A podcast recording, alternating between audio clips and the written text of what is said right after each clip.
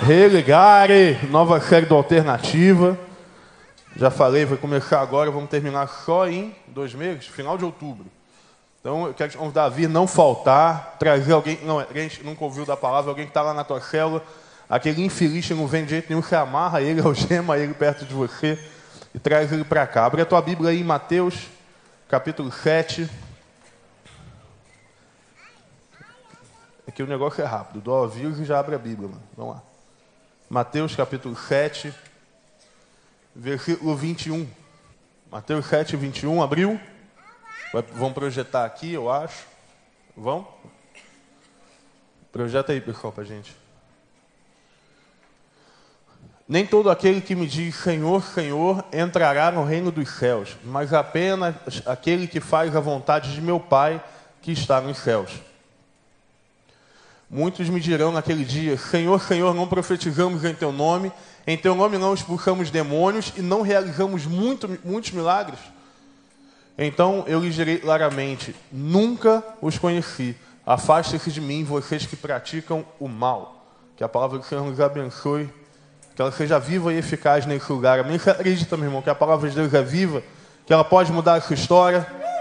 Tem alguém que acredita nisso, que a palavra de Deus está viva? Que não é um livro. Deixa eu te dizer algo, que a gente está lendo aqui chama Bíblia e é feito de papel, não tem um papel mágico, mas está dentro do teu coração, faz toda a diferença. Quando você lê a Bíblia, quando você deixa Deus falar contigo, aí você pode experimentar então o toque do Senhor, o mover do Senhor, que vai além de uma página, porque uma página não muda a tua vida, mas a palavra de Deus reescreve toda a tua história, que ficou e que vai vir. Ouviu? Você ouviu? Está acordado? Vou pregar sozinho de novo hoje, gente. Não faz isso, não. Religare. Religare é a palavra em latim para religião.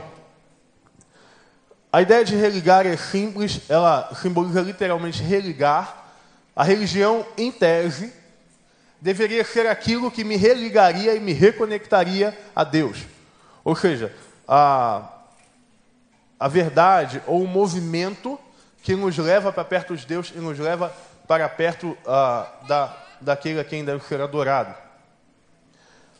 O Emile Durkheim, que é um, um filósofo muito bom, uh, ele diz o seguinte: religião é um sistema solidário de crenças e práticas relativas às coisas sagradas.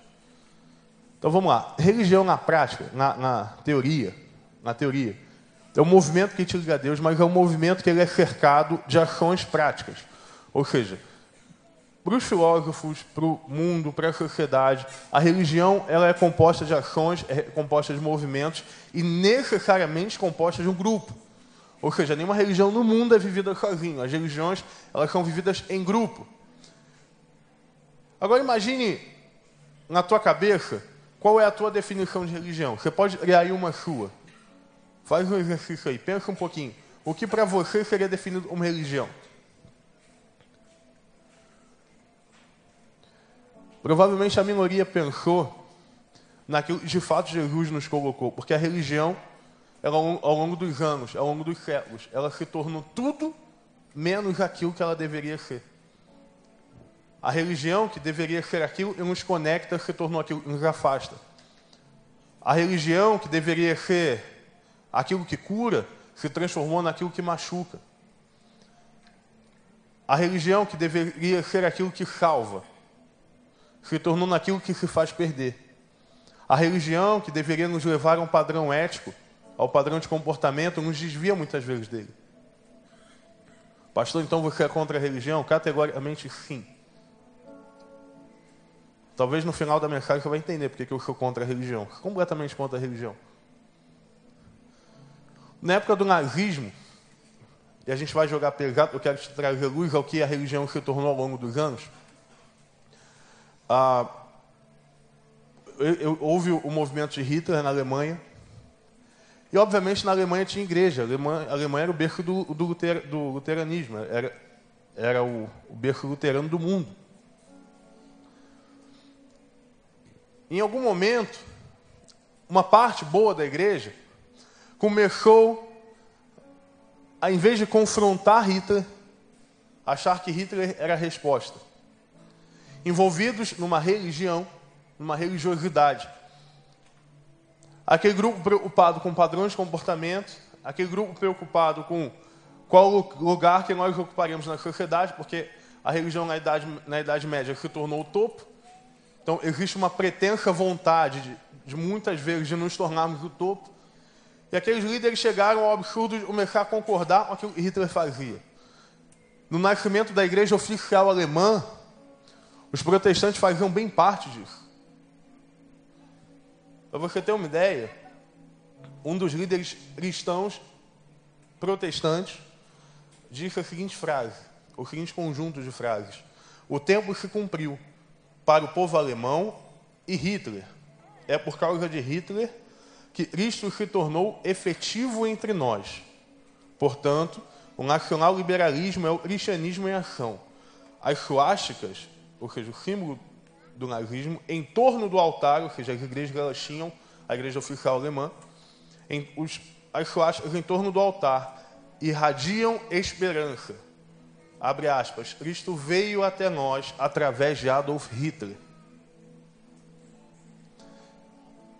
Então a Alemanha, naquele tempo, experimentou uma religiosidade. A igreja não fazia diferença.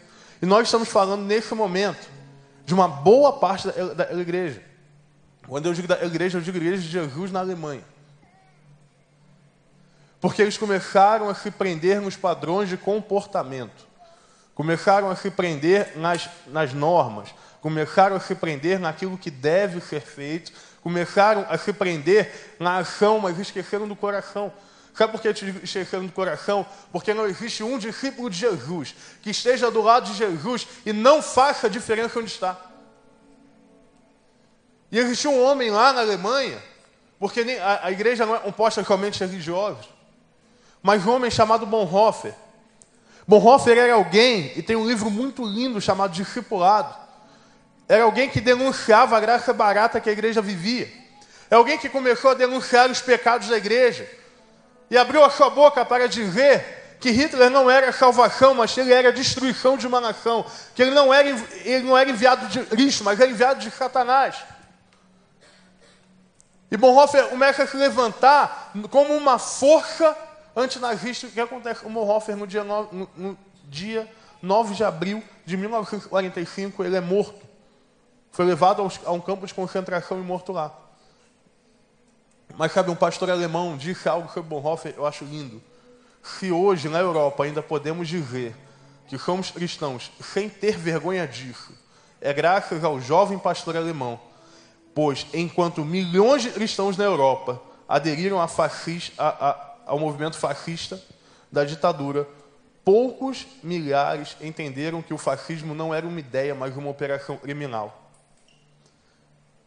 Poucos milhares. Por que de uma série como essa, depois de um retiro, eu poderia estar pregando agora sobre avivamento, sobre mover de Deus, sobre batalha espiritual, sobre multiplicação de e tal. Já está pregando sobre muitas coisas até muito mais empolgantes, menos dark, sabe? Menos. Mas no meu coração, Deus começou a trazer algo. Quanto mais pesquisas são feitas ao longo do Brasil, mais evangélicos são apontados na nação. Quanto mais você vai na sua escola, na sua faculdade, lá onde você estiver, o número de crentes aumenta igual, sei lá. Mas a minha pergunta é por que, que os milhares de crentes hoje no Brasil ainda não conseguiram mudar uma realidade simples? Por que eu digo realidade simples? É óbvio que a corrupção é um movimento enorme, mas a corrupção não está em Brasília, a corrupção está dentro de cada casa. Quando decidimos mentir ou não, trapacear um pai ou não, chegar atrasado no trabalho e marcar uma hora que não é verdade ou não, isso é corrupção. Mas eu resolvi pregar sobre esse tema e Deus colocou isso muito forte no meu coração. Porque eu sei que existem muitos jovens pastores, como foi Bonhoeffer, que vão fazer diferença em uma nação. Eu sei que você não foi enviado para por Deus ao Brasil para ser como os milhares, mas para ser como os poucos milhares, talvez, não importa. Mas o que eu digo a você nessa noite é que Jesus está fazendo um movimento de nos puxar para fora da religião vazia e nos trazer para perto do coração dele.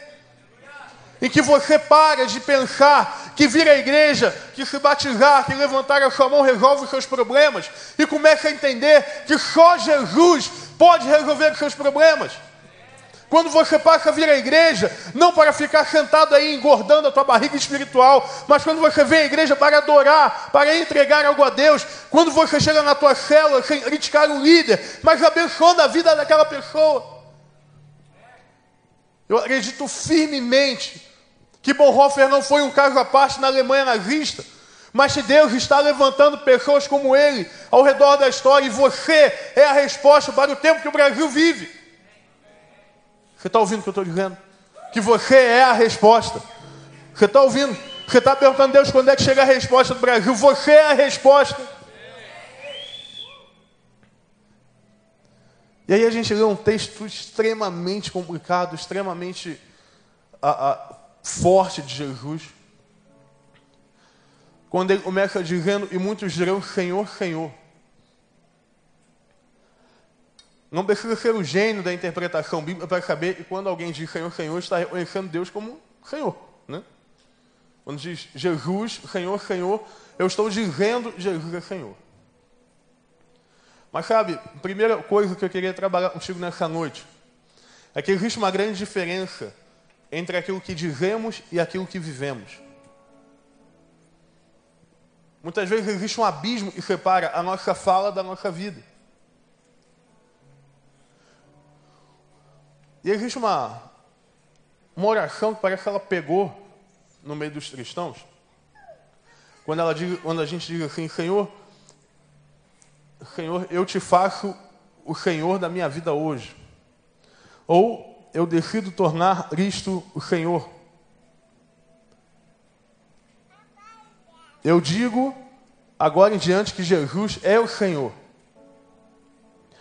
Essa oração simples ao mesmo tempo despretensiosa, esconde um grande perigo e uma mentira que todos nós começamos a dizer. Uma mentira muito simples e que vai passando, a gente não percebe.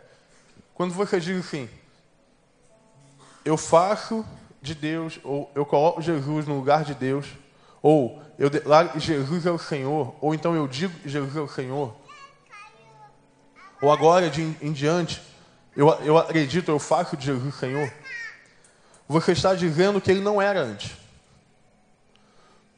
Você está dentro dessa oração, e nós estamos, muitas vezes eu a repetir, aos poucos criando uma cultura de e Deus só é Senhor quando eu quero. E Deus só é o Senhor da, da minha vida ou da história do mundo quando eu entendo que Ele é o Senhor. Mas eu preciso entender algo teológico, algo importante. Que Jesus não é o Senhor quando eu digo. Jesus ele é o Senhor mesmo quando eu não conheço, quando eu digo que ele não existe. Jesus ele é Senhor sobre a vida de um ateu. Jesus é o Senhor sobre a vida de um hindu. Porque Jesus é o Senhor de toda a terra. Porque o Jesus é o Senhor de todas as coisas. Porque Jesus, ele é Deus, independente do que você acha que ele é. Você pode chegar dizendo, não, Jesus foi um exemplo da minha vida. Jesus é um sábio, mas eu te digo nessa noite: Jesus é o Senhor. Você queira ou não, você está debaixo da autoridade do Senhor Jesus.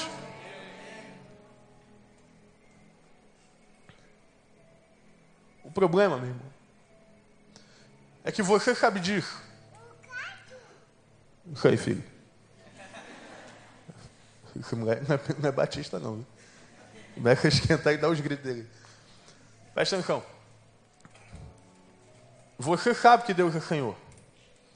O mundo sabe que Jesus marcou a história porque conta o quê?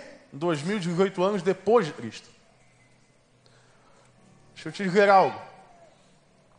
O Satanás e os demônios que estão presentes no mundo sabem que Jesus é o Senhor. Isso mesmo, glória a Deus. Ele sabe Jesus é Muitas pessoas sabem que Jesus é o Senhor. Mas o que faz a diferença é quando você decide entregar a Ele a autoridade da sua vida. É isso que o diabo não faz.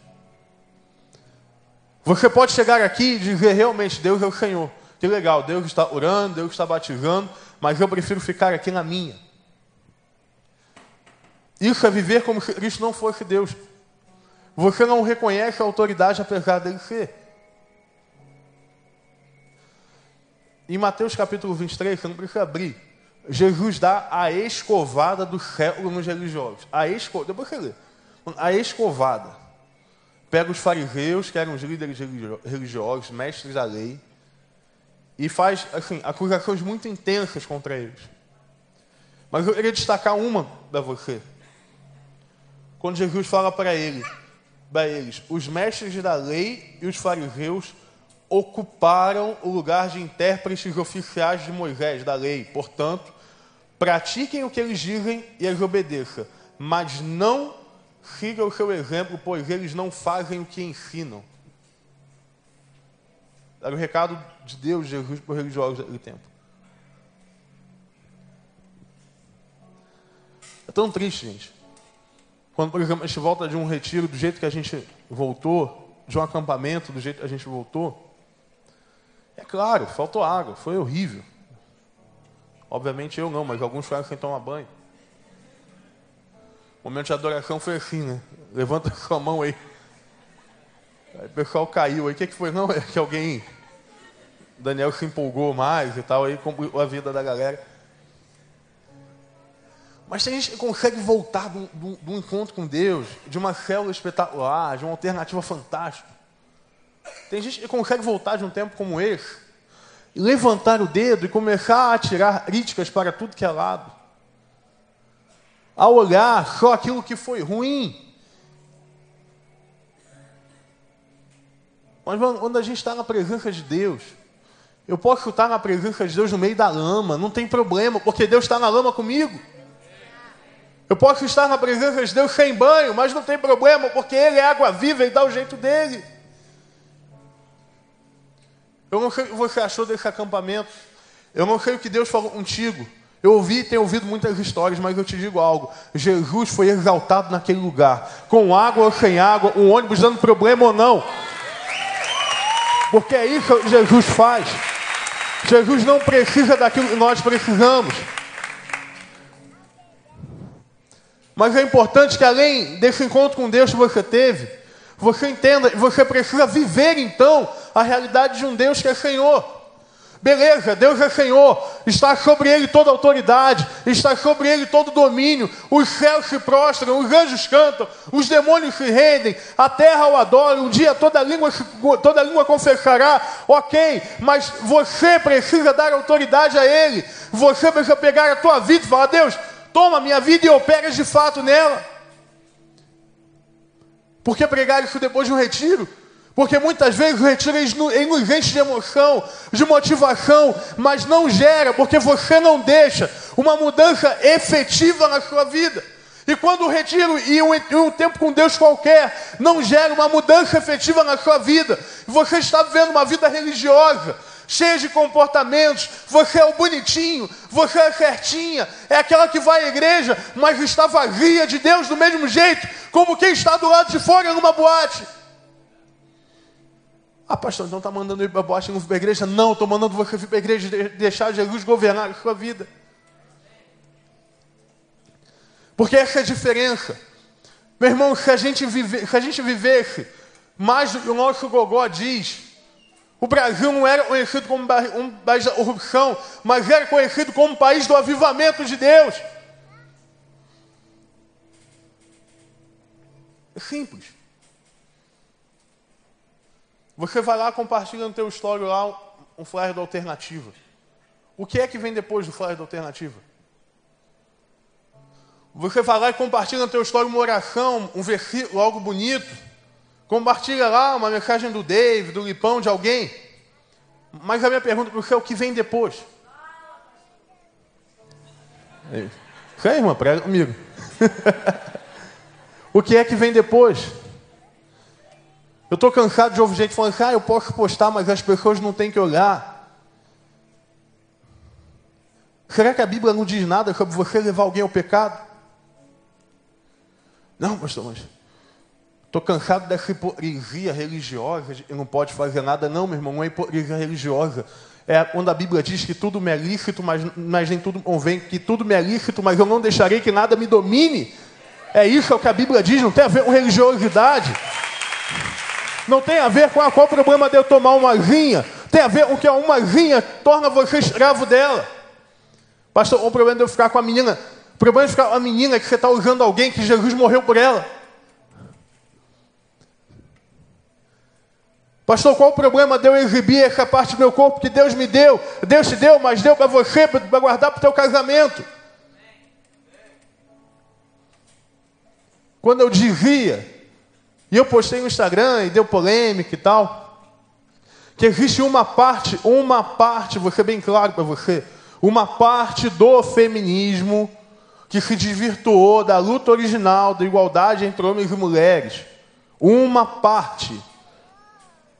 Não estou demonizando o movimento, existe uma parte extremista que diz para você, menina, que você deve fazer o que você puder e não puder para ser livre. Que o seu corpo é problema seu, que a sua vida é problema sua, mas não é o que a Bíblia te diz. A Bíblia te diz que você tem um Deus, um Senhor, que você é templo e habitação do Espírito Santo. Então você deve autoridade a alguém. Você não precisa cair nos movimentos para achar que a sua liberdade ela é algo importante, porque Jesus morreu pela sua liberdade. A Bíblia fala, mulher, da sua liberdade. O empoderamento começou lá atrás, quando Jesus disse, disse e descerei sobre você o poder do Espírito Santo de Deus.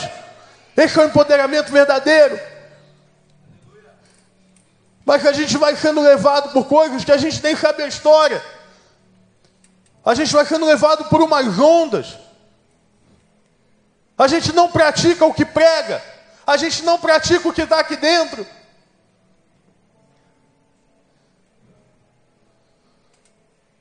E Jesus chama, de vocês, mestres da lei e fariseus hipócritas. Será que você quer ser conhecido como Jesus falou aqui? Senhor, Senhor. E ele olhar para você e falar: Eu não te reconheço. Quem é você? É essa a vida que você quer levar? Mas o texto continua.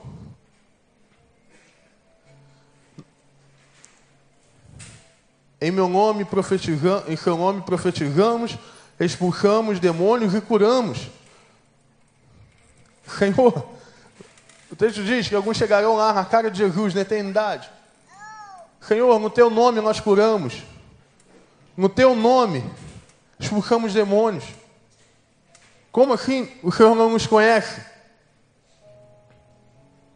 Como assim, Deus? Se nós fizemos coisas. Se nós, eu expulsei demônio, Deus, como? O demônio ouviu a minha voz saiu. Eu orei, alguém foi curado. Como eu não te conheço? Vamos voltar numa vírgula aqui. Lembra que eu disse a você, Jesus é Senhor sobre tudo e todos? Você lembra disso? O que faz e quem efetua o querer e o realizar na sua vida é Jesus. Você é só um canalzinho pelo qual o poder de Deus passa. O nome de Jesus é temido. O nome de Jesus é o nome sobre todo, nome. A Ele seja toda a honra, glória, louvor pelo século dos séculos. Dele, por ele, para ele são todas as coisas. E aí a pergunta teológica, muitas vezes, pastor, mas nós podemos expulsar demônios e não conhecer Jesus? Nós podemos, por exemplo, orar e alguém ser curado, e de fato nós ainda não termos tido encontro com Jesus? Pode. O texto diz aqui que pode. Pastor, mas como assim? O motivo simples. Jesus venceu a morte, meu irmão. Quando a gente ora no final, nós oramos no nome de Jesus. Amém. Isso virou quase um mantra, sabe? Algo que você repete sem nem entender o que está falando. E você começa a orar, Senhor, abençoa minha família. Restaura o casamento dos meus pais. Coloca sobre mim, Deus, um propósito. Abençoa ali na minha faculdade. Deus restaura a minha vida, me liberta do pecado. Em nome de Jesus, amém. Sabe o que você está falando? Que tudo que eu orei, seja selado na autoridade de Deus, de Jesus, que tudo que eu disse aqui agora seja ortogado, seja carimbado por Jesus, que tudo que eu falei agora, eu falo para que todo mundo ouça, para que o mundo espiritual entenda que eu falo no nome daquele que venceu a morte. É isso que você faz. Por isso você pode não ter tido um encontro com Deus ainda. Naquele texto que a gente leu, dos fariseus, lá em Mateus capítulo 23, Jesus fala assim: obedeçam a eles que se colocaram como intérpretes de Moisés. O sentido original do texto é assim: ouçam a eles que sentaram forçosamente, ou seja, eles sentaram na marra, na cadeira do fulano de tal. Tem muita gente que vem aqui aos cultos, que está numa célula, mas que está ocupando uma cadeira falsa, uma cadeira de crente, uma cadeira de seguidor de Jesus. Aí pergunta, poxa, eu estou orando, as coisas não acontecem. Poxa, pastor, eu estou tô, orando e eu não escuto Deus falar. Sabe por que você não escuta Deus falar? Porque fala, falta relacionamento com Deus. Porque a oração foi feita para ser respondida. E olha, o não de Deus é uma resposta, o silêncio de Deus é uma resposta. Mas você nunca vai orar e vai sentir que nada aconteceu. Porque se Deus não falar, Ele te encoraja a seguir em frente. Se Deus te disser não, Ele abre a porta do lado para você entrar. Se Deus disser que sim, você atravessa o mar. Por isso você pode fazer muitas coisas no nome de Deus. Mas não se trata do que você faz, se trata de quem você é. Não se trata da sua habilidade, se trata do teu caráter. Porque Jesus não está preocupado se você vê aqui na frente toca alguma coisa, ou se você lá na tua célula arruma um lanche como ninguém. Jesus está preocupado em quanto tempo você gasta de relacionamento com Ele. Porque no papel João Pedro pode ser meu filho, mas em casa eu posso agir como se ele fosse um, um bichinho de, sei lá, quantos quilos de pelo, peludinho, assim, cabeludinho. Vou falar nisso, cortamos o cabelo dele hoje, foi uma treva. Compartilhar você manda da, da derrota. Ele está bonitinho. Você pode, eu posso ver na minha casa, como se o João Pedro fosse uma bolinha de criança que come, que gasta meu dinheiro, mas não é meu filho. Eu posso viver, por exemplo, com a Raquel do meu lado, e ela é muito abençoada por isso, eu estou lá do lado dela. Aí o pessoal está rindo, não sei por que, mano, vocês estão rindo. A irmã acha que é abençoada, não acha, mano? Glória a Deus. Não, não sou fato de brincadeira. Meu irmão, mas eu posso estar ao lado de uma pessoa e no papel ser algo, mas na vida mesmo eu não ter relacionamento nenhum. Você imagina, você vê uma vida inteira com um Deus. Cara, tem uma história, eu gosto. Eu já contei aqui, mas não tô, não tô nem aí, vou contar de novo, é boa. Você imagina, você sabe que hoje você vai para a eternidade, Jesus vai voltar, não que você vai morrer, mas Jesus vai voltar. E aí você começa a preparar um bolo para Jesus, sabe? Aí, tipo, ela fez cake, você prepara um bolo, vai passando a Nutelinha em volta, abre o recheiozinho, não sei se Nutella você passa, mas tá aí. Vai passando a Nutella, você vai passando as coisas, você de repente passa o leite ninhozinho, assim, sabe? Só para dar um... Aí você monta tudo em cima, depois começa a montar o brigadeirozão e tal em volta. Já está um negócio Né? Você bota, até ele já passou a moda, mas você bota os Kit Kat em pezinho assim. Você vai botando, tá doido, bom enjoativo demais, mas eu comi. Aí você joga os confetinhos por cima, bah, top, mano. Preparei o bolo para Jesus. Esse é o bolo de Jesus. Aí Jesus vai, te chama na presença dele, você chega um bolinho lá. Jesus está aqui o bolo. Fica assim, assado, dá a receita, meio Masterchef, tá aí, pá. Entregue. E aí Jesus fala, filho, que bom. Pena que eu sou alérgico a chocolate. Sabe o que é? A gente às vezes passa a vida inteira construindo algo que Jesus não quer ver. Nós passamos a vida toda vivendo e lutando por coisas e Jesus não se importa. Mas a gente esquece o que é essencial. Jesus não quer ver quantas horas você está aqui dentro. Jesus quer ver quanto tempo você tem de relacionamento. A gente hoje tem Bíblia de tudo que é forma. Capa, Bíblia da mulher, Bíblia do pequeno grupo, Bíblia não sei o quê. Que a gente lê que metade das Bíblias que tem no mercado. Se nós, uma igreja brasileira, a gente parasse de se importar com a capa dela, mas começasse a ler ela pelo conteúdo. Se você tivesse tempo com Deus de verdade, a sua vida estava diferente. Mas minha vida é boa. Mas eu tenho uma convicção muito forte. E quanto mais você busca de Jesus, mais Jesus se revela para você. Então existe vida boa ainda. Existe vida, está ficando cada vez melhor ao lado dele. Mas eu disse a vocês no começo, eu odeio religião. Eu não gosto.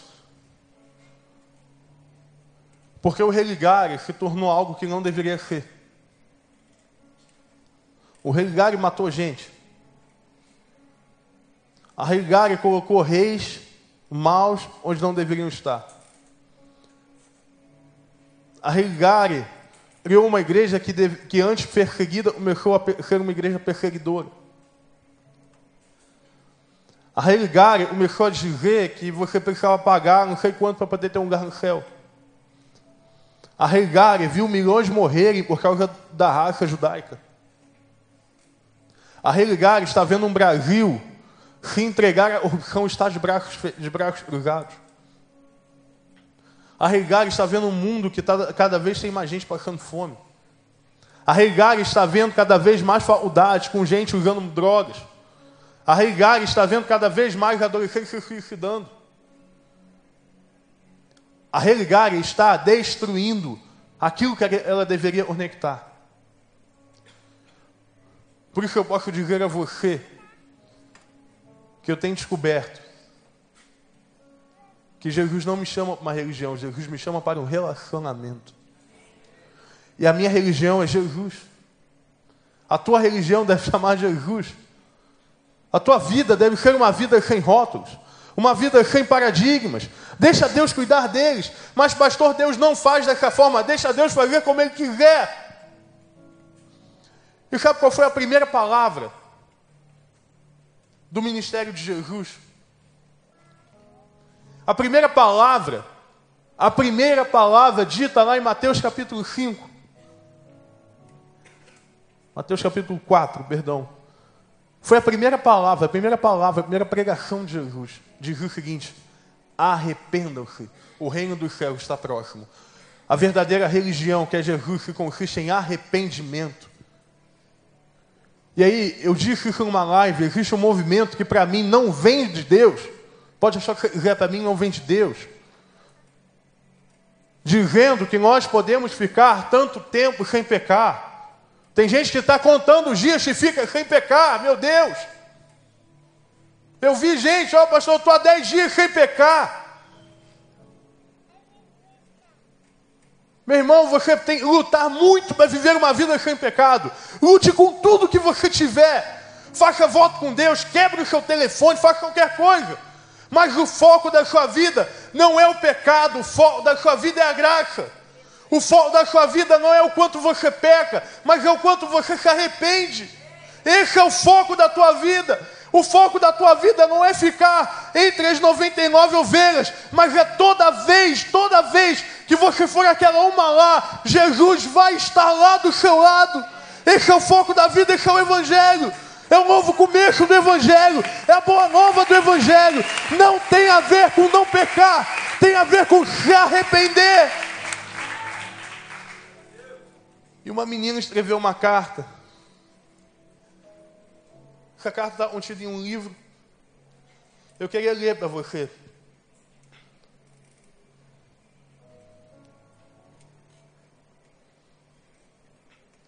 Eu queria ler, mas eu não trouxe o livro, então não vou ler.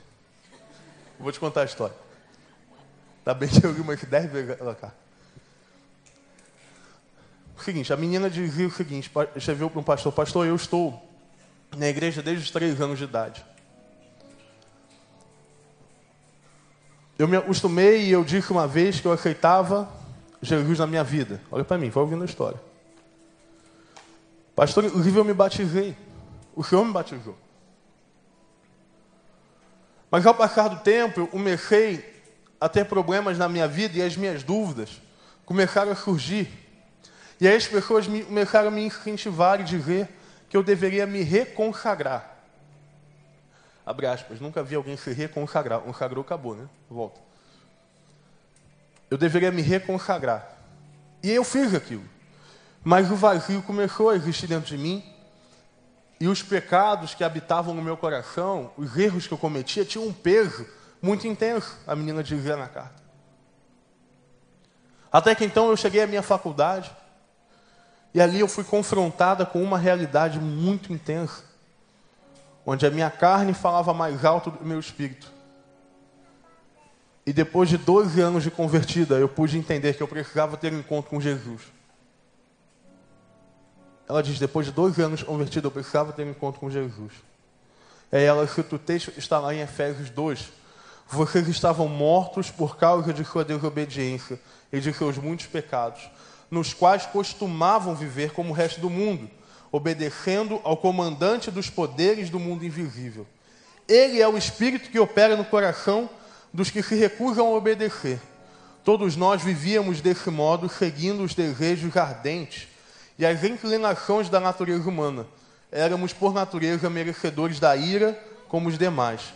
Mas Deus é tão rico em sua misericórdia e nos amou tanto que, embora estivéssemos mortos por causa dos nossos pecados, Ele nos deu vida justamente com Cristo. E é pela graça que vocês são salvos. Você pode realmente ter até se batizado, mas não ter tido um encontro com Jesus ainda. Pastor, quando eu sei que eu tive um encontro com Jesus, simples, quando o pecado não é mais um peso, quando você já entendeu que Jesus pegou o seu fardo e colocou um leve no lugar, quando você já entendeu que todas as áreas da sua vida precisam estar entregues, quando você já entendeu que não é para cumprir normas, mas é para viver um relacionamento, por que religar? Porque hoje nós vamos dar um basta, e nesse tempo um basta nas vidas dos religiosos, e vamos começar a viver como seguidores de Jesus. Porque os cristãos evangélicos não eram assim chamados no tempo de Jesus. No tempo de Jesus, eles eram chamados de discípulos, imitadores de Jesus. E hoje eu te desafio a sair da vida que você está vivendo e viver uma vida de imitador, que não tem a ver com ser assim um assado, não tem a ver com o que você fez, mas tem a ver com o que ele fez na cruz. Meu relacionamento com Deus, pastor, não está não, não tá mais o mesmo como era. Pastor, estou vendo o pessoal aí queimando, não sei o que, não sei o que lá, mas não estou sentindo nada. É porque você está pulando a primeira etapa que chama entrega. Mas em nome de Jesus, eu quero te dar uma oportunidade hoje de sair da vida religiosa, de viver uma vida que vale a pena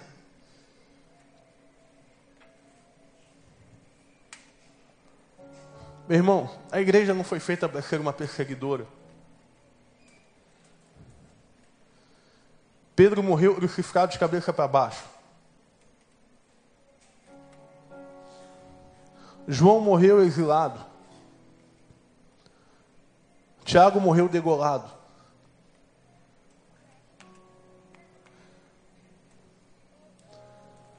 A fé cristã e o exemplo de Jesus não tem a ver com isso. Por isso, alguma vez você foi machucado, olha para cá. Se você mais foi machucado por algum julgo de religião,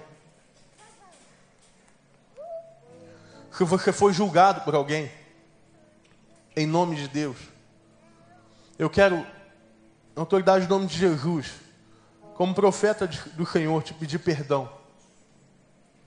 Eu quero pedir perdão a você que foi machucado por alguém que deveria pregar a vida para você. Se você foi julgado por alguém que deveria tirar o seu julgo. Mas sabe, a semana eu compartilhei um vídeo do David Leonardo, você pode ver depois, a fala é dele, não é minha. Quando ele diz que Pedro corta a orelha de Malco, e ele narra, o pregador ele narra, mal pensando, meu Deus, se os discípulos daquele cara fizeram isso comigo, imagina quem ele é. E talvez você tenha tido contato com um discípulo de Jesus que cortou a sua orelha, que te feriu. E aí você pensa, esse Deus não deve valer nada.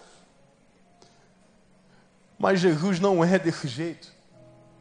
Jesus não é desse jeito. Jesus não fere ninguém, Jesus cura a tua ferida. Jesus ele não está para te julgar, mas ele está tirando o teu jugo. Jesus não está aqui, não vive no meio de nós, não morreu para te dar medo, porque diz, a Bíblia diz que o verdadeiro amor lança fora todo medo. Isso nessa noite, que o Espírito Santo de Deus está caminhando no meio de nós. Jesus está nesse lugar não porque você fica arrepiado, mas que a Bíblia diz que onde estiverem dois ou mais reunidos em seu nome, ele estaria. Por isso ele está aqui. Eu te convido a voltar ou a entregar a sua vida de fato para o Senhor. A sair da área do seu conforto. A sair da tua zona de comodismo. Mas o que vai acontecer quando eu for para a zona de comodismo, eu não sei. Talvez você seja até perseguido. Talvez você precise terminar até o teu relacionamento.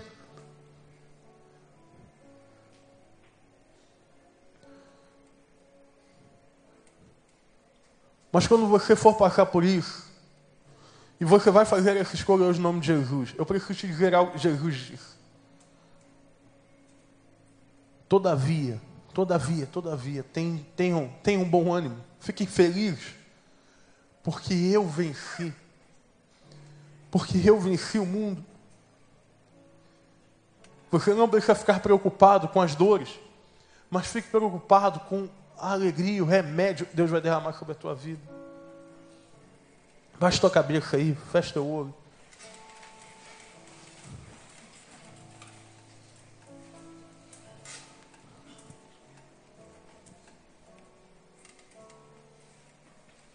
Para ninguém se movimentar além da equipe de louvor. E pensar, eu quero te ajudar a pensar. Você quer ser como Bonhoeffer, o pastor alemão, ou quer ser como uma igreja nacional que concorda com tudo? Quem você escolhe para ser nessa noite? Alguém que tem relacionamento ou alguém que tem hábitos?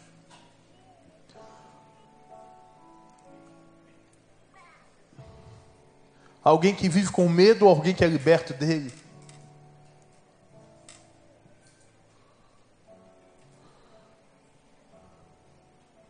Se você hoje sente tocado por Jesus, a viver um relacionamento e largar a religião de lado, eu vou levantar sua mão. Eu quero orar pela sua vida. Amém. Levanta a mão bem alto, pode levantar. Levanta ela bem alto. Glória a Deus. Levanta, gente, força. Amém.